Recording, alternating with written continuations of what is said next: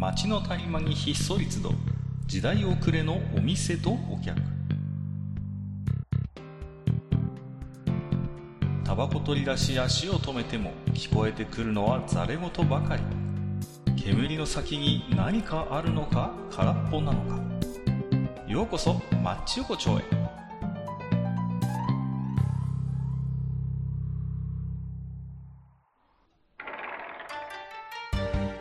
よいよ大将、まだやってる？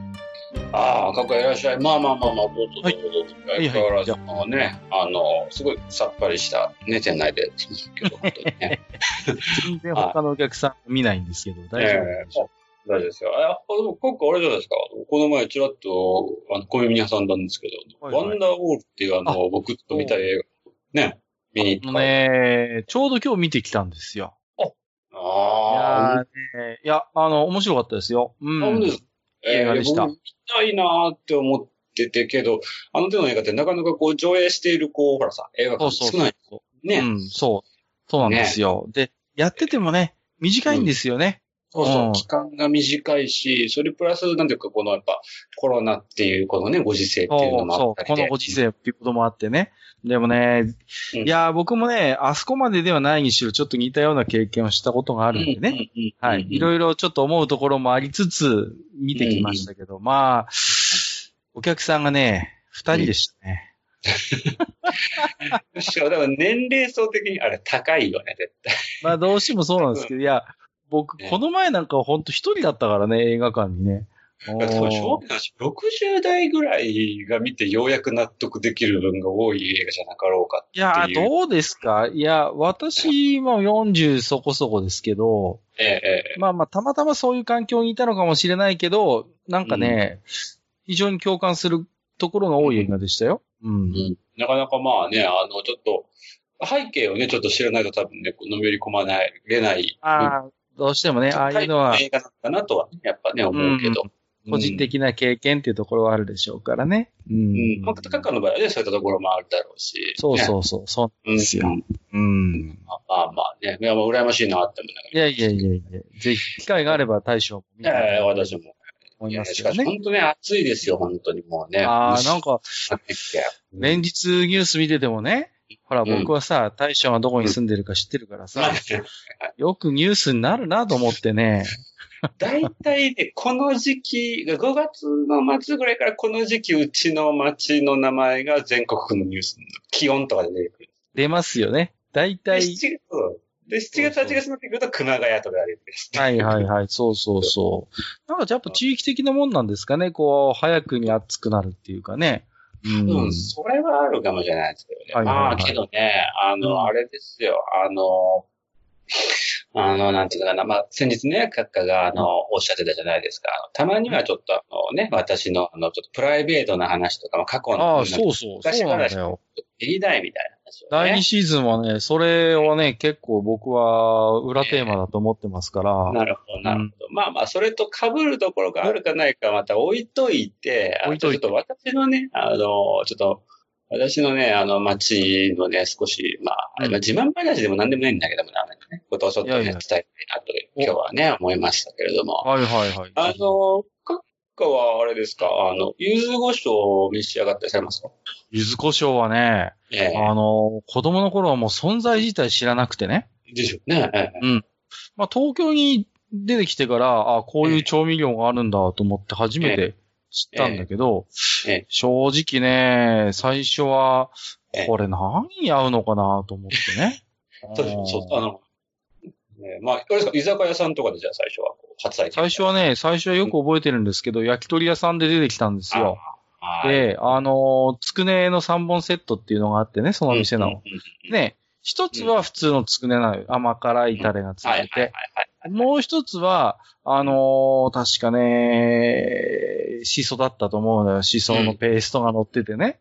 でうん、三本目に柚子胡椒を塗ってやったんですよ。あなんじゃこりゃと思ってね。なるほどねまあよくわからないですよね、最初はなんかこうん。う。いやー最初一一口食べた時は、あの、びっくりしましたよ、やっぱりね。ねうん。あの、まあ、まあ、それがまあ初体験で、たまにこう、じゃあ、柚子胡椒を手に取って、こう、まあ、まあ、お家でも、まあ、お店いやとかでも。ー、うちの方だとめったに食卓には登りませんね、柚子胡椒が。まあ、そうですね。あの、まあ、おそらくね、閣下のとこで、ね、あの、閣下の街なんかで売ってある柚子胡椒は、うん僕に言わせるあれ柚子胡椒じゃないです。あ、そうですか。あの、スーパーに行けばね、こう、小瓶で柚子胡椒は確かに置いてありますから、うんうん。たまに買って食べたりはするけど、あれは柚子胡椒じゃないんですか？大将に言わせる。いあれはね、あれはね、柚子胡椒じゃなくて、柚子胡椒って言うんです、あれ。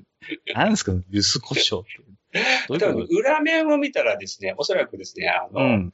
原産地がね、福岡県とかなってるパターンも多い。ああ、確かにでも福岡のイメージは強いですよ。柚子胡椒って、なんとなく。あのえー、何でしたっけ？博多一風堂っていうラーメンチェーンあはいはいはいるじゃないですか。はいはい。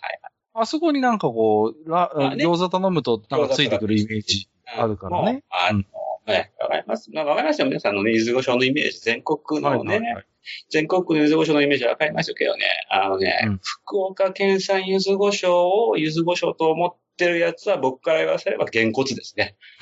げんこつちょっと、穏やかじゃないですね。あそんなに違いますかはあ。じゃあ、あのですね、あの、ぜひとも、まあね、なかなかね、流通してないと思うんだけどね、裏面見たときに、あの前津、大分県前津江村さんって書いてあるやつをぜひとも皆さん探して買ってほしい。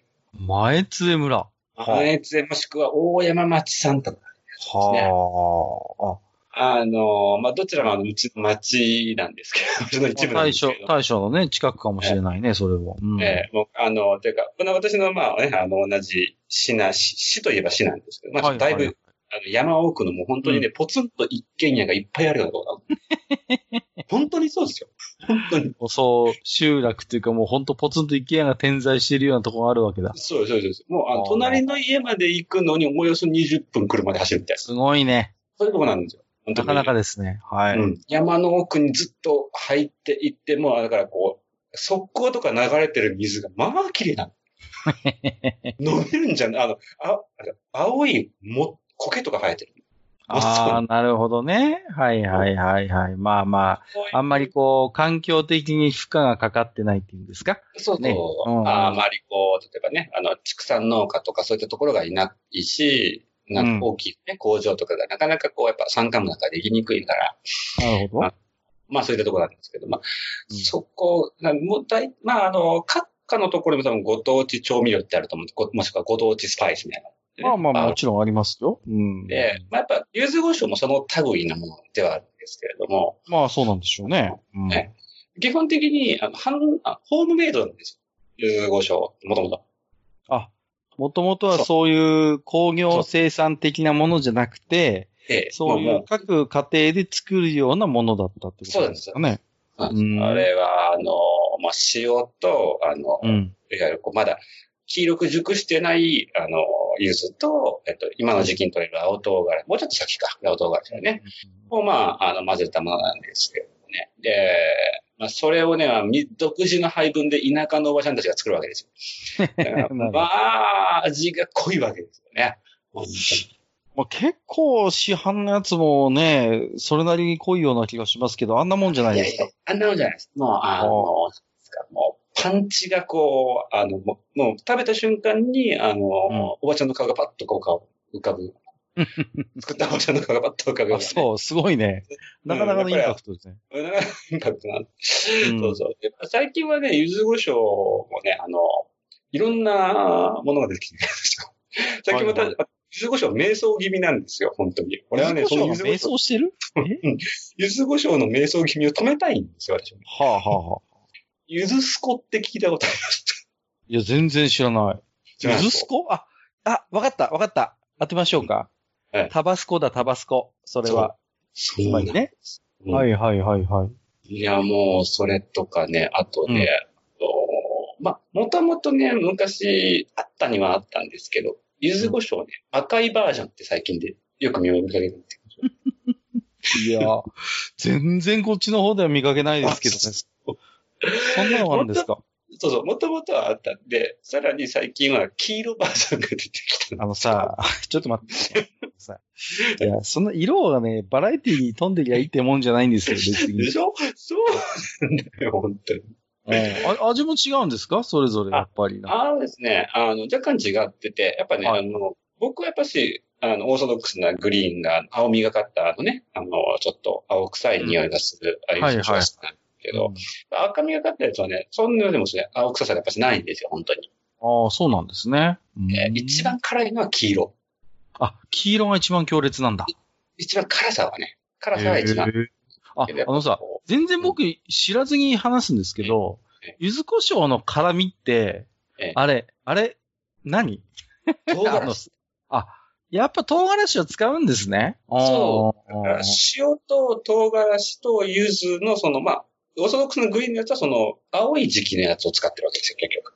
あー、なまあねるほどね。はいはいはいこ。の時期ぐらいに取れる、あの、まあ、こもうちょっと先か。もうちょっと先ぐらいに取れる柚子と、えー青唐辛子を、まあ、結局は刻んで塩漬けにしただけっていう。そんだけのもんですよ、結構。あーだからほら、あの、最初に食べた時も思ったんですけど、うんうん柚子胡椒っていうもんだからね。いや、うんてっきりほら、胡椒系のなんかスパイスなのかなと思っちゃったわけですよ。ところがね、これ大将が言うように、胡椒系の辛さというより確かに、ペッパー、あのー、ペッパーじゃなくて、あのー、なんていうの、唐辛子系の、チリな感じですよね。チリな、ねそう、チリ的な、こう、辛さだから、これそうそうそう。なんであれ、柚子唐辛子じゃダメなのかなっていう。あいや、あの、こっちの方はね、あの、胡椒のこと、唐辛子、あ唐辛子のことを胡椒って言うんですよ。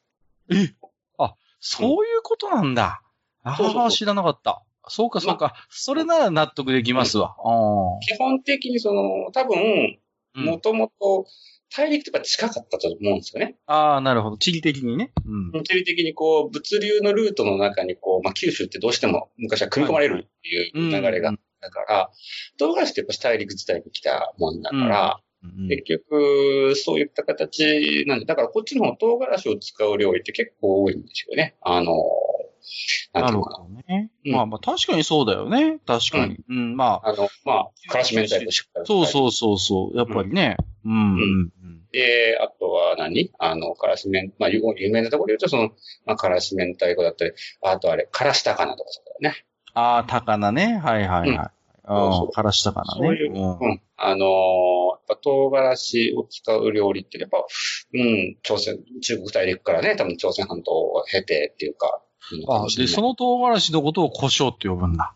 そうですね。胡椒、な、あのー大体やっぱ、年齢高い人たちがやっぱそれ使うけど、基本的に、まあ僕らみたいな年代はまあ胡椒っていうと、どっちかっていうと、洋胡椒の方そうだよね。ねうん。あの、なるけど、あまあなんとかな、唐辛子のことを胡椒って言っても全然違和感はあんまり感じないっていうかね。ああ、なるほどね。うん、うん。だけどまあやっぱそう、そういう、なんていうんですかね、こう、文化的な背景もありつつ、で、うんただまあまあ、それも話を置いといてだよ、この、と、なんか、もう本当、瞑想してるんですよ、柚子胡椒は最近ね。いやいやいや。これにもね、あると思うんだ。このご当地用品、瞑想してねっていうタイプのやつさ。ああ、それはね、ありますよ。うんねあの、南部せんべいが最近すごいね。もうあ、こっちの方だとね。はいはい。有名ですよね、南部ゃ有名じゃないですか。うんで、ね、南部せんべいって昔はね、うんごまとピーナッツしかなかったわけ。はい、はい。あ、まあけど、うん僕が想像する南部せんべいってやっぱそのイメージですよね。そうでしょ？ごまとピーナッツしかなかったんで、僕の子供の頃頃だってそうです。ところが、今何ですか？もう、あのー駅前の土産物屋に行けばですね、はい。あの、30種類とか、あの、40種類とか、あの、バラエティセットみたいなの売ってるんですよ。え、ちょ、ちょ、ちょ、ちょっと、そ、そ、まあ、すごまあ、ごまとせんべい以外にまず、あの、次にオーソドックスのって何がある？次にオーソドックスなのはね、多分ですけど、あのーかぼちゃの種とかですね、あの、あ、まあ、まあ、まだい、うん、うん、まだ。まだ、まだいいでしょ？で、あとはね、まあまあ、あとチーズとかね。え？チーズあります。はい。南部せんべい、チーズ。あとね、えっ、と、イカっていうのがありますね。イカがありますね。あとね、それこそ大将じゃないけど、激辛せんべいって言って、丸ごと一個、あの、唐辛子が入って練り込んであるやつとかあって、もうめちゃんこ辛いんですけど、もうねあ、そそうそう。で、スイーツ系のやつも結構あるわけ。こう、チョコとか当たり前ね、昔からあるし、チョコは割と昔からあるしう。、ええそうそうそう。僕の中での南部せんべいってパッと出るのが、あの、なんていうの、もう、ね、あの、せんべいのね、ちょっとあの、茶色いせんべいのそうそういや、中に、本来そうなのよ。そうそう。ちょっとあのみ耳の出るタイプなんですよね。薄くてね。で、ほら、いかにもさ、こう素朴なね、せんべいじゃないですか。で、うん。ねねそういうのかな、こう、すごい、なんかこう甘ったるいわけでもなく、こう、なんていうのかな。んそうそう。田舎のね、東北のおばあちゃんがさ、素朴な、こうね、やってるっていうイメージが、今や何ですか？もう、もうね、何でもありですよ。イカ、あリンゴ、もう何でも南部せんべいになっちゃうわけ。こう、ね、そうそう、唐辛子、チョコレート。もう最近はね、わけわかんないのもありますから、ね、人気商品でチョコ南部っていうのがあるんですけど、これ何かっていうと、一回出来上がった南部せんべいをね、砕くんですよ。粉々に。はい砕いて、チョコで固めるっていうね。なるほどね。あの、あれか、あの、昔あった、あの、なんだっけ、昔に、あの、何、コーンフレークをチョコでこあーそうそうそうそうそう、チョコフレークの、チョコフレークの南部せんべい版があるんですよ。もうね、もうおばあちゃんのイメージどこ行ったってことになるわけですよ。ひどいね。あの、うち、あの、と、あれだわ、あの、ひどいわ、そっちの方が。いやいやいや。で、あのまあまあ、で、うんうんなんか許せないのは、それが昔からこの、この地で食べられてきた伝統の、伝統のなんかお菓子みたいなさ、そういう扱いされるのは、いやいや、それはないから、昔はっていう。その、おかしいから、その、なんか、伝統のバラエティセットみたいな顔してるけど、いやいやいやいや、と。もう最近ですよっていう話なんですよ。カテゴリー全部一色散されてるんだよね。そうそうう。そうそう、そうなんですよ。もう、ね。それひどいね。やけどな、多分ね、も、多分ね、日本中今どこでもそういうのあると思うの、絶対。いやー、あのね、ありますよね。もう、えだから、そうそうそう。こっちのにね、カモメの卵っていうのもあるんですけど、沿岸の方にね。えでね、まあ、割と素朴な、こう、卵系のしホワイトチョコでコーティングしたうん。お菓子があるんです。これがね、まあ、季節によっていろいろ出してくるわけ。はい。栗があるでしょ、まずこう。うん。うんあ、と、メロンっていうのもあるし、はいあとね、黄金っていうのもあるんですよ。こうなんすか、黄金はね、なんかね、素材にこだわって作ってるとかって言って超高いんですよ。普通のやつの4倍か5倍ぐらい値段がするの、その1個で。げ原料の原価が高いですよ。なんかね、多分だと思うんですけど、だからね、その、そういうこう地元名感とか地元名物のそのバラエティ化みたいなものは、どっかで歯止めをかけないと、もう最終的にアイデンティティがなくなるぞっていうのは僕もわかりますよ。ね、あのね、もうね、ある意味で、これ文化を破壊する可能性がかなり高い。まあ、特にお菓子関係ひどいじゃん。まあ、おね。菓子は今ね、何でもありですから、あのね、あのーあれですよ。ご当地ポッキーが悪いよ、ご当地ポッキーが。もう、あー何でも、そう。何でもあるじゃん、今、あの地元のドライブインとか道の駅に行くとさ、もうさ、その土地その土地でポッキーとかなんかあるでしょ？なんかこう。で、あれもね、なんかさ、まあまあ、面白いからついつい買っちゃう気持ちはわかるんですけどね。うんそういう、だから、でも、いや、すバラエティとしてそういうのがあるのはいいんだけど、うん例えばそれがね、さも昔からここにある伝統的なものですみたいな顔してたまに売られてるのを見ると、こうちょっともんよりはするわけですよ。やっぱりそうですよね。こう、なんていうのかな。まあ、まだ、ほら、さ、だって、その、柚子胡椒にしたってだよ。その黄色い柚子胡椒も赤赤柚子胡椒だって、うん何？む昔からあるやつではないんでしょ、別に。いや、もう、もう、トラディショナルなものはやっぱグリーンなわけですいよ。やいやいやいや、そうそうそう。んそれで、、多分、あの、あったとしても、その時期外れで作っちゃったわ、的なやつがそういう色違い。たまたまそうなっちゃったけど、みたいなね。はい、はい。だから、ああくまで亜種だったわけですよ、彼らは。うんところが今や、もう狙ってそれを作ってるスーパーにこうね、並んでき出したんですあ、そうに赤とかがね。いやいやいや。いやいやいやいやいや。そうそう。だから、まあなんていうか、まあ、まだ調味料業界は多少はね、まだこう、少し、まだなんていうか、ちょ、賞味ちょっと心持ち、ちょっと頑張ってみました。まあちょっと、まあのね、ねちょっと欲出してみましたっていう体なのかもしれないけど、ちょっとさ、お菓子業界はひどいし、あと、なんてご当地配中、ご当地プリッツとか、あとご当地ポッキーか。そうそうそうそう。うんあの辺が結局さ、言ってしまえば、あなんていうの、いわゆるこう、全国区の大手が、あの、地方を食いに来ましたっていう体でそう、そうなのやられよ。ていくね。そう、それがね、やっぱりね、いやっぱりそのメーカーみたいなものって地元の人が地元の素材でまあまあ作るっていうのは一応こうイメージとしてあるじゃないですか。実際そうじゃなかったとしても。だけど、ご当地プリッツとかのあの辺のさ、やつってさ、要はもう、と何、中央の会社がこう、相乗りしに来てるわけでしょ？その地元のメーカーであるといいことにさ。それはね、それをね、あの、あの、節操なく売るなっていう話ですよ。その、道の駅で。だからさ、結局さ、例えばですよ、東京から田舎の道の駅に来て、その地域でさ、名産だったもののさ、まあ、ご当地プリッツがあったとするじゃないですか。はいはいはい。ね。ねまあ何でもいいですよ。なんかそのところで取られてるなんか、うんね、ものを練り込んでますみたいな。あ、これいいねってさ、うんまあ、買うとするじゃないですか。うんうん。で、その、そのさ、大元のメーカーの儲けが結局東京の会社じゃねえかよみたいな感じになるわけでしょ要はさ、そうそうそう。東京とか大阪のさ、そうそうそうそう。それ、どうなのというね。いや、うんいやそうなの。結局そこに行き着くわけで。だからやっぱし、なんていうのかな。俺らはね、もっとこう、旅行とかにね、これからまあ、まあコロナがけで行った時はね、やっぱしね、ご当地の、本当のご当地のものだったらね、選ぶ目利きを、やっぱ、できなきゃいけないわけですよ。あのー、本当にね、だからさ、うん。ちゃんと、やっぱりそれも、うん。例えばね、まあ大分ならオール大分みたいなさ、そうすべて大分の素材で作ってますとか、例えば岩手なら岩手すべてオール岩手で作ってますみたいな、やっぱそういうなんかライセンス必要よね、こうなんかシールみたいなさ。ちゃんと、ちゃんと全部地元で取れたもので地元で加工してやってますよみたいな。その、最近さ、エセご当地が多いんだよ。エセご当地ものがね。わかるわかるわかる。うんうんうんここはやっぱりね、あのー我々休断していかないといけないわけいやいや、本当ね、もうぜひともね、あの、常連さんの皆さんからもね、こういったタレコミをね、私も募集したいし、ぜひともここでやっぱ声を大きくして言いたいのは、私が推す柚子胡椒は、あと、えーまあね、うちの町に住んでる矢野さんっておばちゃんが作った柚子胡椒が一番美味しい。わかんない。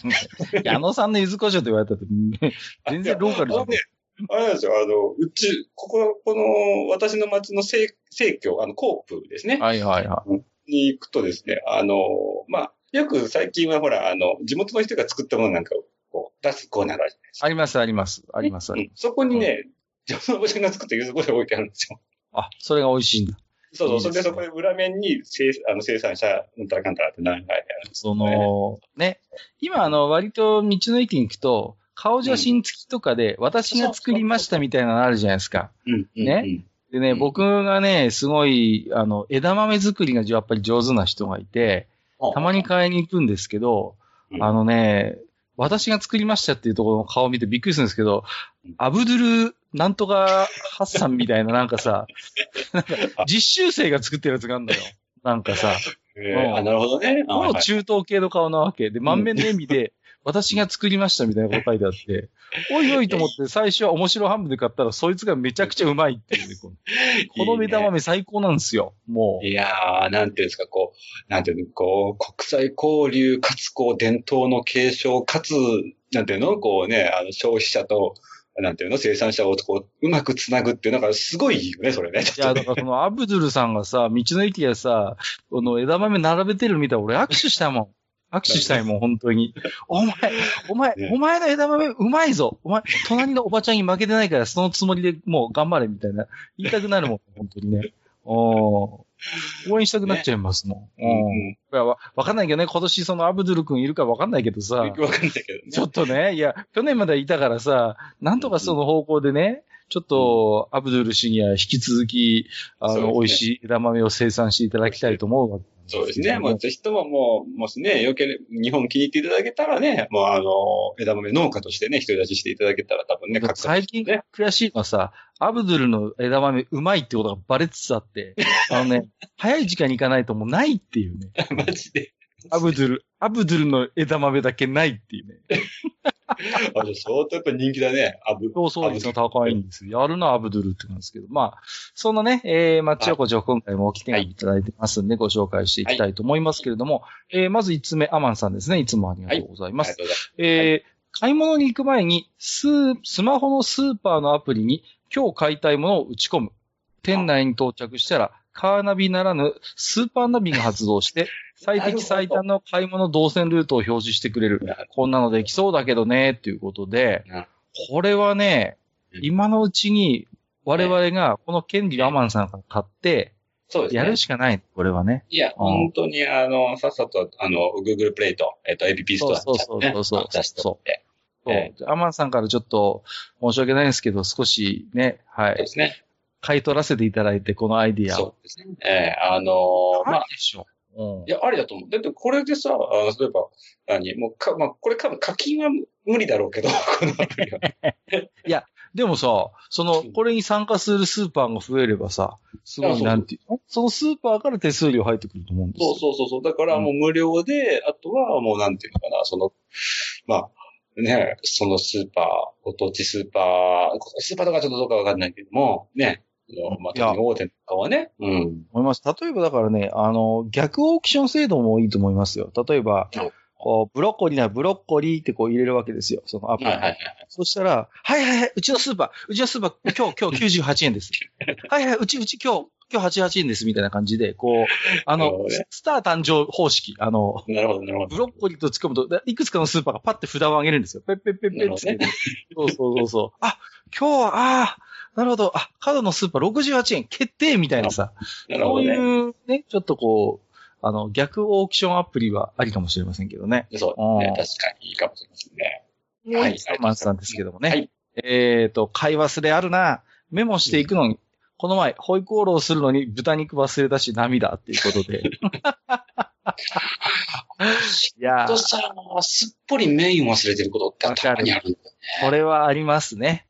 これはね不思議なもんでね、メインであればあるほどなぜか忘れるっていうね。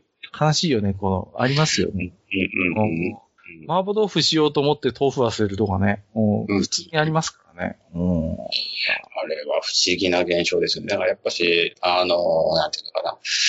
忘れないためには、やっぱし、ここや、そうですね、やっぱ IT と IoT を駆使してですね、やっぱりなんでしょうね。記憶のドーナツ化現象なんでしょうね。こう、例えば、ホイコーローをするって言ったらもう、当然豚肉は買うだろうっていう自分の中でも当たり前じゃないですか。で、で逆に、ああ、あの、豆板醤忘れちゃいけないなとか、逆にね、長ネギ忘れちゃいけないなって、周辺の方を一生懸命覚えて、当然絶対忘れないだろうって高をくくっている豚肉が抜け落ちるみたいな。ね豚肉、キャベツを忘れていく、そうそうそう。う。だからね、この記憶のドーナツ化現象ってあるかもしれませんね。これはまあ、確かに。うんなんかこれ聞いてて思いましたけどもね。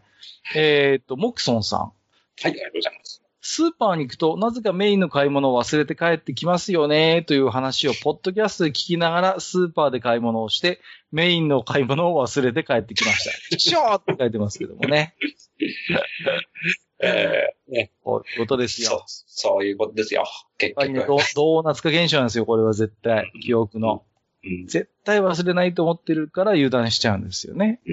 そうですね、やっぱりね。だからやっぱね、こう、スーパーはね、もうちょっと、スーパーとはやっぱ往復が深いからですね、またこれからね。はいはい大将も結構ええ、第2シーズンではね。ちょっと一つテーマとしてスーパーっていうのがね、入ってますけど。はい。えっと、オレンジヒーローさん。はい。あはいりがとうございます。えっ、と、マジックカットの小袋は最近手を抜いているの感想ということで、大将閣下初めてお便りを送らせていただきますということで、ありがとうございます。ます。えーどこからでも切れますと書いてあるのに、小袋が全く切れないことが日常的にあったり、閣下がおっしゃっていた納豆のタレとからしを手を汚さずに開けた試しがない、や、からしが中途半端にしか出ないというのに非常に共感しました。からしは結局内容量の半分くらいしか出ないのに敗北感を感じます。えー 100回を超え第2シーズンに突入してもこれまでと変わらないニッチな話題、これからも楽しませていただきますといただきました。ありがとうございます。ほら、僕だけが特別で不器用なわけじゃないんですよ。いや、まあ、あの回はだいぶね、ちょっとね、荒れた感もあったもんね、ちょっとね。いやいやいや。あの回。ちょっとまあ、ちょっと問題解ではあったんですけれどもね。うん。そうそう。いや、まあ、あの、なまあ、なんていうのかな、あの、わかるんですよ。あの、ハサミさえ使えば、すべて問題実は解決なのに、それを使わないっていう一つあの問題。ね、あれにすればいいと思うんですよ、僕は。あの、うんコンビニでさ、うん。アメリカンドッグ買った時に、あの、うんマスタードとケチャップがさ、同時に出るやつあるじゃん。あの、わ、はいかります？こう、なんか、ええ二つ下に四角い袋がぶら下がっててさ、ええプチってやると両方ビヨーンって出るやつ。だからうん、あれを納豆につけりゃいいんですよ。納豆のタレとからしでさ。いやいやいや。そ、それをするとね、それをするとダメなんですよ、カッカ。それダメです。なんでですか？カッカの、あのね、カッカの連れ合い様と私たちのような、私のような人間ではそれ、あああ、ありえそうか。使わない人がいるもんね。そうん使わない派がいるからう。ね。そう。からししか使わない人がいるから。そうそうそう。タレしか使わない人、彼氏しか使わない人、僕みたいに両方使う人。使う人。そこの融通が効かないのか、この方式だと。そう。だから、その辺の、なんていうの、あの、住み分けを、あの、両、住み分けをちゃんと成立させつつ、今日そのマジックカット問題をどうこう解決していくやっぱし、これからぜひともね、納豆、各納豆メーカーさんと、あの、小袋メーカーさんとか、こうね、あの、切磋琢磨していってほしいっていうところですけどね。ねうん。なんかね、本当に難しいところですけどね。うんうん。なんであの一粒か二粒必ず蓋につくんだろうね。あの、なんで、なんだろうね。綺麗に取れない、必ず何粒かつきますよね。なん。ですかね。うん。本当に、この令和の世の中になっても改善されないっていう。書いてありますよね。あの、えねはい。はい。はい。はい。はい、あとで言ってください。えーじゃあ今日最後の置き手紙。はい。えーヨッシーさん。はい。題名とし緊急事態って書いてますけど、はいいつも楽しく社会の底辺で聞かせてもらっておりました。社会の底辺でトークテーマと全く関係ない私事であれなんですが、世間のコロナショックのせいで仕事環境が大きく変わってしまいまして、これまでのように熱心に聞くのが難しい状況ですと。えー以前いたところはあまり人通りも少なく他人ともあまり関わらない、えー比較的安全地帯だったのですが、今いるところは周りに、えーまあ警察だらけで常に監視されているような状態ですということで。えーその中なんとか聞けないかいろいろと探っているのですが、まだこの問題の解決策が見つかっていません。えーということで、閣下さんや、えー大将、マスターのいる場合に立ち寄ることも困難です。そこで、クリエイターで想像力の豊かな閣下さん、えー在絶対に誰にも気づかれずに快適なラジオライフを送れるいいアイディアとかありませんかね？それからガジェットとかに詳しそうな大将、おすすめのイヤホンとかありませんかね？ということでいただいております。ありがとうございます。うん。いこれあれですか、音漏れが気になるってこととか、そういうレベルいや多分お仕事のこの環境が変わって、例えばこう、そうそう、Bluetooth イヤホンとか、そういうのをこうつけながら、こう、ね、うんうんお仕事しながらポッドキャストを聞くのが難しくなったってことだと思うんですよ。ああ、なるほどですね。なので、そうバレずにこう、ポッドキャストを聞けないかっていうこと。なるほどですね。難しい。仕事中にバレずにポッドキャストを聞くっていう、難しいよね、結構。これはあのね、うーん、例えば、あの、今、あ、ど、あの、完全にこう、あの、エアーポッドみたいにニヨッと下に出てないタイプの、完全に耳に埋め込むタイプのやつあるじゃないですか。はいはいはいはい。ありますね。うんうん。あれしか僕はないと思います。あれの肌色買ってきて入れとくっていう。そうね。一番さ、あの、この、まあ、ポッドキャストしかり、いわゆるラジオの問題っていうのは、こう、目と視覚的なものってちょっとどうにか制限ができても、音って制限難しいんだよね。やっぱね。だから、ねこう、うん、うん、うん、そうそう。だから、こう、まあ、イヤホンとかでも、電車とかでもちょっと正味の話聞こえるで。横に座ってる人とか。まあ確かにね。まあまあね、あの、どう、まあ、どういう環境でされてるかにもよるとは思うんだけど、もうやっぱりここはね、あの、ちょっと帽子をもし被れるような環境だったら、帽子を被って骨伝導だと。なるほど。こ骨伝導。すごいとこ来たね。あるけどね、確かにね、骨伝導。ちょっと高いけど、高いけど。あでも、聞こえが悪い人とかはね、なんかそういう骨伝導の受話器だといいっていうし、まあ、そねすごいですね。あねそういうことですよ。もう、骨に直接我々の音声を響かせて、こう、ええ 大丈夫かなと思ね。骨伝導させてまで話して、話すような内容じゃないけどね。はっきり言って。おーその手がありますか。いや、もうね、あれです。もうチップを頭に埋め込むしかないよ、こうなったらも ね。もうそうそう、それからだよね。もう、あの、閣下が文字起こしするからね。やめてくださいよ。嫌ですよ。あのもうね、そうそう。ね。何百曲もレパートリーのある、あの、演歌の大御所歌手が、ステージ歌ってる時に、ステージの後ろの方にこう歌詞が出るみたいな、そういう方式で、ポッドキャストもなんかこう、内容が出るみたいなね。うんうん。あのあれが、あれが、あれがいいですよ。あの、メガネ、AR 搭載したメガネをしはいて、はい。仕事しながら、その、しメガネの先に、ポッドキャストの内容が浮き、浮き出る 浮き出るマッチ横丁みたいなのでどうですかね。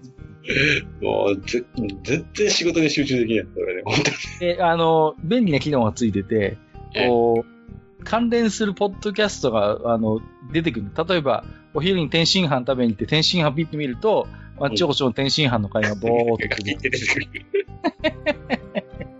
これでどうですかね？これで。あいや、まあ、どうでしょう。その、なんでしょうね。オプションのその機能は、ちょっと逆に煩わしいと思います、僕は。の、そうですか。お昼にあの、ね、定食でご飯食べて、たくあんにふと目がいって、あの、大将がなんか喋ってたあの、たくあんの話が。たくあんの回わーっと出てくるこれでどうですかね？ちょっと煩わしいような気もするけど。煩わしい。ダメです。えまあね。まあまあ、あのね、ちょっとなかなかがっつり聞けないということなんですけど、ーまあ、ねうん通勤の時とかぜひね、何か空いた時間にでもぜひ、あっちおこちょも聞いていただければなと思いますけれどもね。はいさて、ということで今日はね、えーはい大将にいろいろとね、まあ、柚子胡椒とご当地もののね、話を聞きましたけれどもね。はい。でまあ、今日もね、ちょっと僕もじゃあこれから、えー、長南部買って帰ろうかなと思いますけどもね。あ あのね、何が悔しいチョコ南部そこそこうまいんだ、これ。うまいだろうね。軽くうまいのよ聞いただけで、牛乳欲しくなりそうだよね、あとね。美味しい美味しい美味しい。またね、憎いんですよ、それがね。まあまあね。じゃあまたね、そんな感じで、えはいーまた来ますんで、今日はどうも大将、はありがとうございました。ありがとうございました。はい。